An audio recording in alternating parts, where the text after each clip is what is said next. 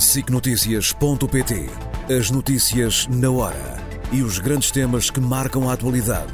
Informação em primeiro lugar, no site e na app. Os programas, as reportagens, os espaços de opinião. Tudo em SICNotícias.pt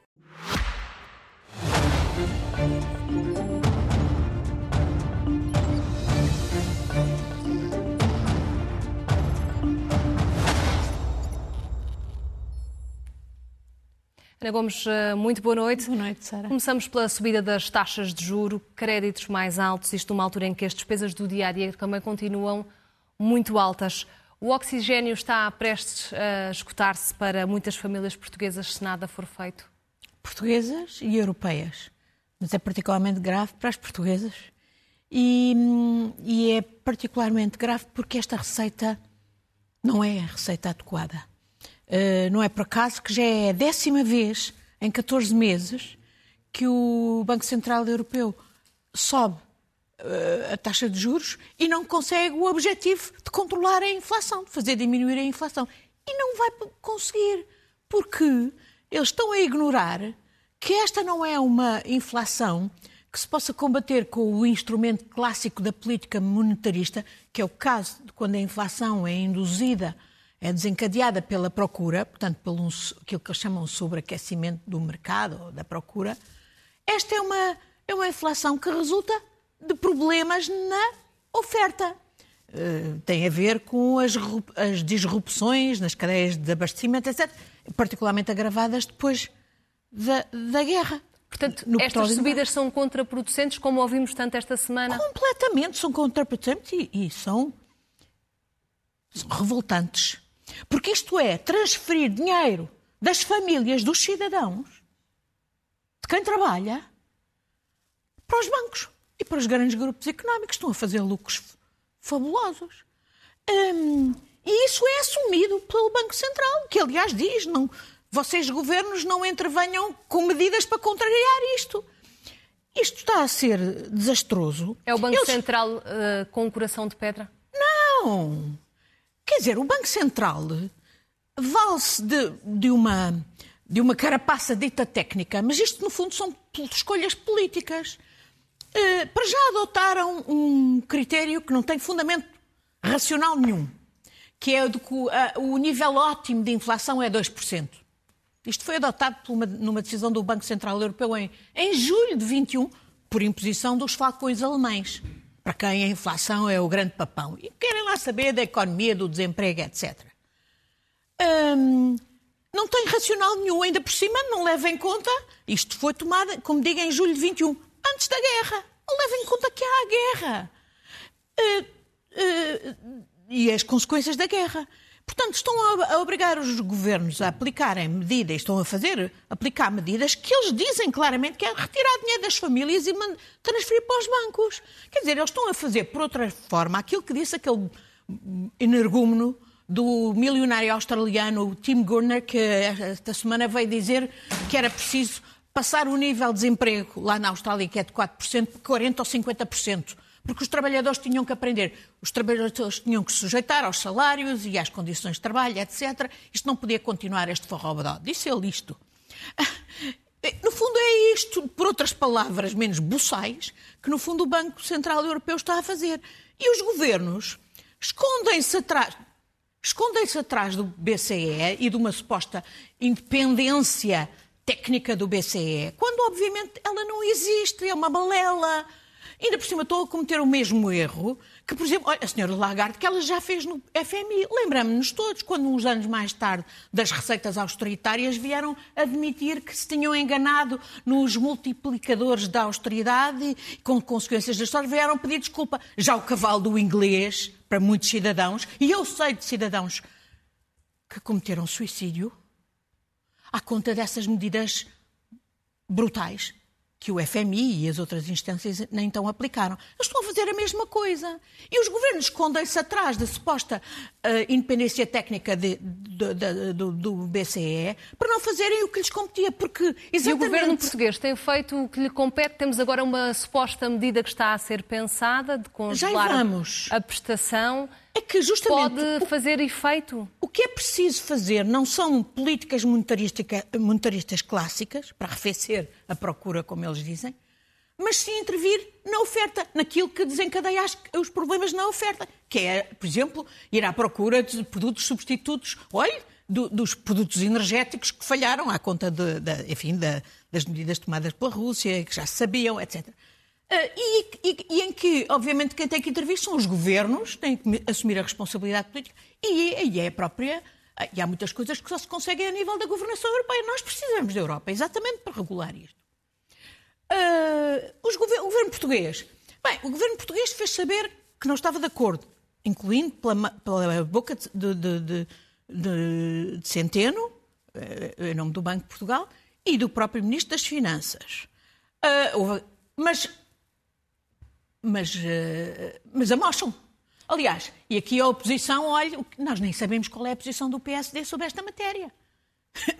e, e, eu temo que, à, semelhança do, do, passado, se o BCE diz mata, o, o PSD diz esfola, esfola-nos que é isso que está a acontecer. Nós estamos a ser explorados, nós, os cidadãos, as famílias, estamos a ser explorados numa política que é revoltante, que é indigna e que é contraproducente, porque, em última análise, não é só isto vai virar os cidadãos contra os governos, está a, está a, e não é por acaso que nós estamos a ver o nível de conflitualidade social no nosso país estar a, a aumentar. está a aumentar. Mas, a nove meses das eleições europeias, isto é para destruir a Europa.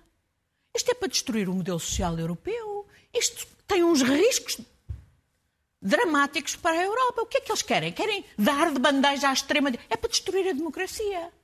Querem dar de bandeja à extrema-direita as razões que invocam para, de facto, destruir a Europa e destruir o modelo social que está inerente à Europa, com todas as dificuldades e as afinações necessárias. Nós precisávamos de outro tipo de medidas completamente diferentes. Nós precisávamos de medidas, por exemplo, de reforma fiscal de fundo na Europa, para não termos a fiscalidade de vários países a competir uns com os outros e a desvirtuar completamente o modelo da concorrência. Quais competitividades quando temos uma, uma concorrência desleal com vários offshores na Europa, não é? Uh, vários países europeus que funcionam como offshores. Isto não pode continuar. E, portanto... e esta medida em concreto para as famílias vai fazer diferença? Ouça, isto é dramático. Eu, eu, eu, conheço várias pessoas que estão a considerar entregar casas ao banco. Isto vai ser cada vez pior. E não vão ser os paliativos que o governo está a, a, a, dizer que vai, eh, que está a considerar. Por exemplo, o ministro uh, Fernando Mina diz que está a considerar uma coisa que adiaria o pagamento dos juros, só pagariam o capital. Mas isso é empurrar com a barriga. Daqui a dois anos rebenta a Bernarda para a maior parte das famílias, para aquelas que ainda não que conseguirem minimamente aguentar. Mesmo com medidas, digamos, assistencialistas, que são aquelas que o governo tem aplicado e que são muito poucas e para os mais, para os mais vulneráveis. A classe está. Eu digo que isto é devastador para a democracia, porque, em última análise, isso é particularmente devastador para as classes médias. E sem classe média não há democracia. E é por isso que esta é uma situação extremamente perigosa e, eu acho que se o Primeiro-Ministro, que até, enfim, tem aspirações de ser Presidente do Conselho Europeu, tudo bem. É o momento de mostrar que tem rasgo europeu, dar corda aos sapatos, não para ir na pedinchice de mais fundos, por exemplo, para a habitação, não é? Até a nossa comissária Elisa Ferreira disse com razão que não podemos continuar a pedinchice e habituados a, a, ter fundos e cada vez mais fundos, é preciso ter fundos para fazer o, dar o salto qualitativo no desenvolvimento da, economia, da nossa economia, que não fizemos até agora essa diferença. Mas é justamente ver que o que está em causa é a própria salvação da Europa e é ir dizer a Bruxelas, no Conselho Europeu, aos outros governos, que, nós não, que eles não podem contemporizar com estas e esconder-se atrás do BCE, das supostas medidas técnicas do BCE para combater uh, uma inflação que não se combate desta maneira como se está a ver, porque se estivesse a ver já tinha dado algum resultado e não está. E a primeira vítima, olha, está a ser o próprio motor económico da Europa, que é a Alemanha, que já está em recessão. E que já está a mostrar sinais e, muito preocupantes. E, e se calhar não vai ser a maior vítima. Vamos também uh, olhar Mas... para outro assunto que, que é muito preocupante, o drama dos uh, refugiados. Van der Leyen esteve hoje uh, num campo em Lampedusa, ao lado da Primeira-Ministra italiana e promete aqui uma resposta, uma solução por parte da Europa. A solução até agora não, não existe, porque o problema continua a adensar-se muito. O que é que poderia resolver este drama de uma vez por todas?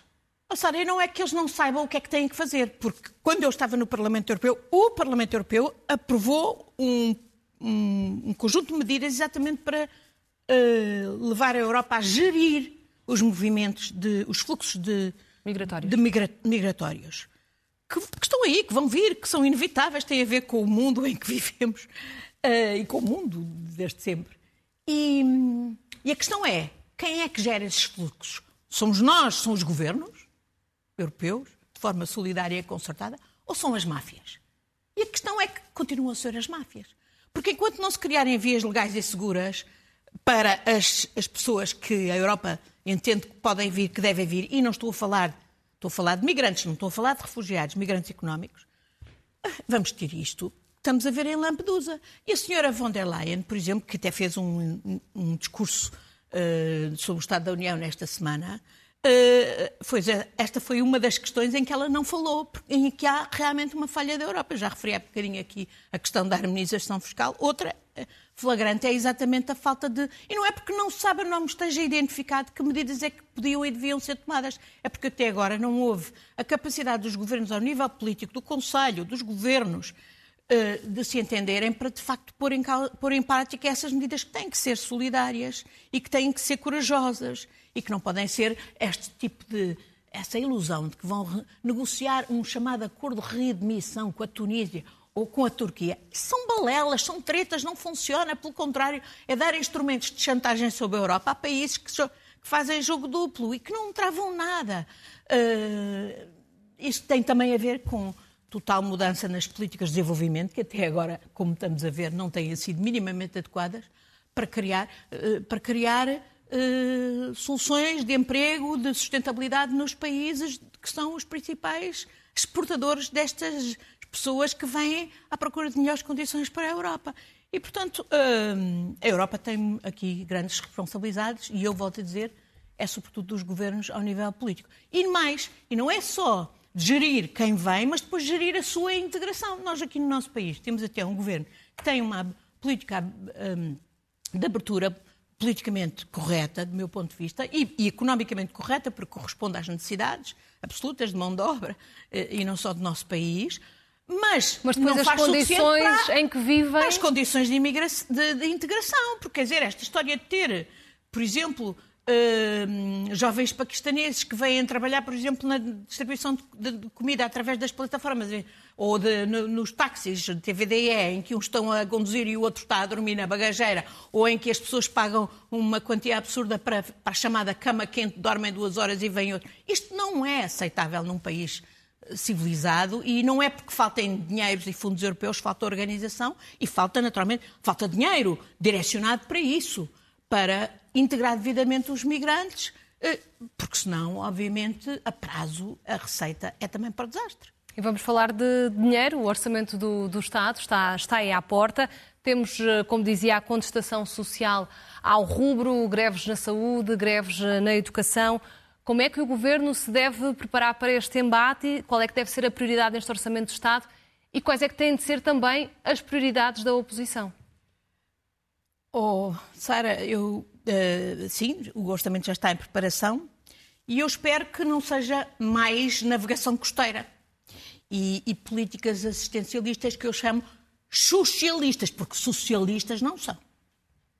São um arremedo de, de qualquer coisa. Caridade, mas não, não são socialistas. Uh, quer dizer, e a questão de fundo é essa é como é que se distribuem os recursos do país. E, e, e, e por exemplo, quando nós sabemos que temos os bancos, até em, em resultado desta política do BCE, a, a fazerem 11 milhões, praticamente 11 milhões de lucros por dia. Só no primeiro semestre deste ano arrecadaram 2 mil milhões. Os bancos, cinco bancos, os cinco principais bancos portugueses. Quando nós sabemos que temos uh, 20 dos principais grupos económicos portugueses, que inclui estes cinco bancos, mas são grupos de, do setor do, da alimentação, etc, etc, que estão a fazer 25 milhões de lucros líquidos por dia e os cidadãos estão a ser esmifrados através de impostos, através não sei quê, através das prestações das casas que levam, portanto, muitos a, no desespero a terem que contemplar entregar as casas ao banco e ir para debaixo da ponte. O que é isto? É, o governo tem Portanto, que intervir, os reguladores têm que regular. O, o governo utilizar esse dinheiro dos bancos para ajudar as famílias, claro, como defende, por exemplo, a esquerda, o Bloco de Esquerda e o PCP? Mas com certeza o Bloco de Esquerda e o PCP, qualquer, qualquer pessoa, qualquer político, qualquer economista de cabeça saudável e que não esteja, uh, uh, digamos, debaixo da omertá do, da, dos economistas neoliberais, obviamente vi isso é uma questão de salvação da própria democracia, da, é uma questão essencial de justiça. Mas o governo não tem. Olha, ainda agora se soube, só agora é que foi regulada a taxa sobre os chamados lucros excessivos, que é uma taxa de, temporária por dois anos, que o governo, tarde e a mais horas, acabou por uh, decretar sobre uh, as empresas energéticas e de distribuição alimentar. Isso foi promulgado pelo Presidente da República ainda em 22. Só agora, nove meses depois, é que foi regulamentado para os, esses, eh, esses setores fazerem declarações para, para. Parece que o Estado não tem pressa nenhuma de cobrar esse, essa taxa que é suposta ser uma taxa solidária, exatamente à conta dos lucros excessivos. Portanto, obviamente, Aqui, na questão dos bancos e destes grupos que estão a fazer lucros fabulosos, enquanto os cidadãos estão a, a, apertar o cinto de forma inaceitável, os, o governo tinha que agir e os governadores tinham que regular. A começar pelo Banco de Portugal e os outros reguladores todos. E, e, e, portanto, eu espero que o Orçamento de Estado traga de facto medidas substantivas. Acho e medidas que... para a saúde, por exemplo, temos uh, Sim, aqui algumas estamos... mudanças que estão anunciadas, mas podem salvar de facto o SNS? Olha, eu, eu, vi que o Ministro acabou por avançar com essas medidas, que não são propriamente uma reforma de fundo, que era uma reforma que já estava pensada, mas que imagino que seja positiva, mas acabou por fazer sem ser capaz de consensualizar com os setores profissionais, médicos e etc. Então, o que eu sei é que 40% do orçamento do CNS é desviado para os privados. Portanto, não admira. Uh, o que eu sei é que as condições de prestação de serviços, até agora, só temos visto definhar, não é?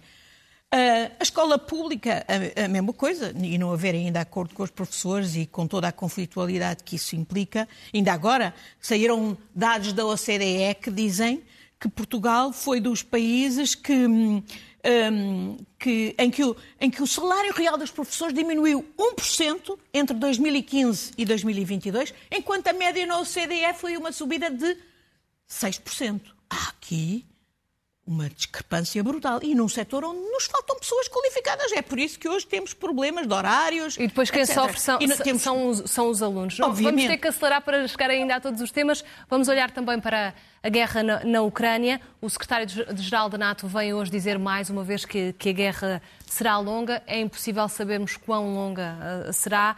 Estes últimos desenvolvimentos dizem-nos exatamente o que é quer no terreno quer do ponto de vista geopolítico? Bom, com uh, mal equipada, e, apesar de tudo, a Ucrânia tem feito uh, coisas notáveis e, por exemplo, neste momento está a fazer recuar a Rússia no Mar Negro, inclusivamente a conseguir restabelecer um corredor marítimo para a exportação de cereais e fê-los recuar à conta de drones, uh, o que é realmente notável e há outros avanços, mas que obviamente ainda estão muito longe de ser o que era necessário para que a guerra acabe rapidamente, porque senão todos estão a preparar-nos para que a guerra continue por muito tempo. E é evidente que se continua a guerra, continuam todas estas condições que afetam toda a gente e depois vão existir todo o tipo de pressões e além do custo eh, em, em, em vidas humanas, quer russos, quer ucranianos em particular. E, e aqui há uma hipocrisia também tremenda. Um, nós estamos, vemos vários países da NATO a fingir, e várias pessoas a fingir que não veem o tremendo custo de vidas civis que são atacadas e de alvos civis pelos o, o, o, russos todos os dias na Ucrânia. Não vemos o, a política genocidária que até passa pelo, pelo rapto de, de milhares de crianças. Uh, não vemos os ataques que já estão, de alguma maneira, a ser feitos a países da NATO, como vimos com a, o que aconteceu com a Roménia, descuido ou coisa assim. E, e não vemos porquê. Porque não queremos ver, porque não queremos agir em conformidade, por hipocrisia. E, e, estamos, olha, hoje é um dia muito importante. É o dia em que se comemoram 84 anos sobre o começo da Segunda Guerra Mundial, que ocorreu com a invasão da Polónia pelas tropas da União Soviética na sequência do pacto estabelecido entre Stalin e Hitler. Uma coisa que os russos querem muito silenciar mas que é uma verdade, o Pacto Molotov-Ribbentrop. Uh, e, que, e diz muito. Nesta semana vimos, por exemplo, as tropas russas saíram da fronteira, na, ma, esmagadoramente na fronteira da Noruega e da Finlândia. É a demonstração que Putin sabe que, obviamente, não vem ameaça nenhuma para a Rússia da NATO. E, e também é a demonstração que ele teve que as desviar para uh, a fronteira da Ucrânia, porque está em perda. A última coisa que eu noto ainda sobre este uh, conflito é que depois de Prigozhin, parece que é o Kadyrov, deve ter sido envenenado ou coisa assim, que está. O, o, o Putin não quer, uh, digamos, ser ameaçado por nenhum dos Frankensteins que ele próprio criou. Os grupos armados, como esse de Kadyrov, como era o de Prigozhin. Bem, já chegamos ao final do, do, nosso tempo. Rapidamente as notas finais, Ana Gomes. Bom, eu gostava de referir-me ao caso de. à sentença que eu considerei equilibrada sobre Rui Pinto que levou em conta uh, o, o, os eventuais crimes que ele tenha cometido e que, uh, de que se mostrou arrependido em tribunal. Uh, estamos a falar de um jovem. Estamos a, falar de um jovem que prestou um inegável serviço público. Eu vejo para aí uns, umas vozes a dizerem que ah, ele não é um, um, denunciante porque isso são só os de dentro das organizações. Ninguém sabe quem foi o denunciante dos Panama Papers, e nem, se foi era de dentro ou de fora, e, nem, e ninguém contesta que, que foi tremendo serviço público à humanidade o, a, as revelações do Panama Papers, como foram as que Rui Pinto fez do Football Leaks e do Luanda Leaks. E o que eu noto também é que os mais assanhados contra Rui Pinto são advogados que são eles próprios cúmplices, orquestradores dos esquemas uh, altamente duvidosos que justamente uh, de branqueamento de capitais, de, uh, enfim, todo o tipo de tipologia uh, fiscal que foi denunciada e exposta por Rui Pinto, que, além do mais, tem estado a colaborar com as autoridades portuguesas e com as autoridades de outros países que valorizam uh, o tremendo trabalho de Rui Pinto. Olha, Rui Pinto, além do mais, cumpriu um ano de prisão preventiva. Sabe, cumpriu mais de um ano até. Cumpriu mais tempo de prisão preventiva do que cumpriu, por exemplo, Oliveira Costa, aquele secretário de Estado do professor Cavaco que fundou o BPN e que nos deixou ao Estado português um calote de mais de 6 mil milhões de euros, segundo contas do Tribunal de Contas. E finalmente tivemos um desfecho neste caso. Também tem outra nota relativamente aos telemóveis nas salas de aula, rapidamente. Acho que era urgente proibir. E o ministro, que já teve a coragem de uh, abdicar dos manuais digitais, por perceber o dano pedagógico que isso constitui para a aprendizagem dos alunos. Já chega ter... de tempo de ecrãs, não é? Imediatamente proibir a entrada de telemóveis nas salas de aula. É uma condição indispensável para os miúdos aprenderem e para as pessoas poderem fazer o seu, o seu trabalho. Semana marcada pelas tragédias em Marrocos e na Líbia. Eu conheço Derna, fui lá duas vezes e custa-me muito ver aquilo. O caso de Marrocos é um caso uh, aterrador por todas as razões uh, e, e, e, terrível porque ninguém fala, mas de facto aquele rei que já voltou para Paris e, o, e, o, e, aquele governo é disfuncional, é desinteressado da, do povo, o povo nas, nas montanhas é, todos os dias a dizer que ninguém lá chegou, está, chega agora, tarde e a mais horas, alguma ajuda. Mas, mas na, em Derna, na Líbia, nem sequer isso. E o caso da Líbia, para mim, é um caso muito chocante. Eu acompanhei, eu era relatora do Parlamento Europeu para a Líbia, fui lá muitas vezes, um, e por isso passei por Derna. E, e, e, é chocante porque é um falhanço da Europa colossal, de desinteresse de funcionar eh, organizadamente como Europa, deixar as potências europeias rivalizarem entre si e deixar aquele território não só desagregar-se, como temos hoje com dois governos totalmente disfuncional, esta parte de Derna nas mãos daquele fascínora, o Haftar, o general Haftar, que está feito com os russos, está feito com os sauditas e com os egípcios e que não tem interesse nenhum pela, pela população. E a prova é que isto foram é também o resultado de anos e anos e anos de negligência, de desinteresse, de corrupção. Uh, e, e, o impacto é ainda muito pior que o do sismo. Se calhar vamos mesmo chegar aos 20 mil mortos. 20 mil mortos. E só agora que a ajuda chega pouca e, e, e, e de, poucos, de poucas fontes, e é de facto desastroso sinal de que nos estamos a desinteressar de um território que é da maior importância, até do ponto de vista da segurança, para a Europa. Últimos segundos para a última nota: duas mulheres e a liberdade. Masha Amini, a jovem iraniana de 22 anos que foi morta há um ano atrás e que desencadeou e que passou a simbolizar o movimento de, de, das mulheres eh, e dos homens ucrani, eh, eh iranianos que as apoiam, que as apoiam por, eh, eh, na base daquele slogan Mulher, Vida, Liberdade, para se libertarem das, da, da, opressão dos mulas, eh, expressa na, no, no Chador e não só. a União Europeia, mais uma vez, tem sido muito discreta. Há um diplomata sueco chamado Johan uh, que está preso há 500 dias no Irão, inacreditavelmente. É um diplomata sueco da União Europeia. E não se ouve a União Europeia fazer nada. E, portanto, este é um, um caso, o Irão e outros, a Arábia Saudita e muitos outros sítios, onde os mais básicos direitos humanos de mulheres e de homens são violados e onde a União Europeia devia ser muito mais vocal e podia fazer uma grande diferença. E, infelizmente, não tem feito. 100 anos de Natália Correia, mesmo para terminarmos. Não podia ser mais a propósito e vocal quando se fala exatamente de direitos das mulheres. E de liberdade. Eu tive a sorte de conhecer a Natália e de fazer uma, uma viagem com ela, uh, numa viagem oficial do Presidente Yanes à Áustria, e me diverti muito com ela. Uh, além da maravilhosa poeta, é lutadora pelos direitos das mulheres e, e deputada uh, nacional, era uma pessoa muito especial, uma mulher forte e só posso recorrer, uh, recomendar que leiam a poesia da Natália. Vale a pena e, além do mais, é, é, emociona e é divertida. E é com esse apelo que fechamos o comentário de, desta semana. Ana Gomes, até uma próxima oportunidade. Obrigada.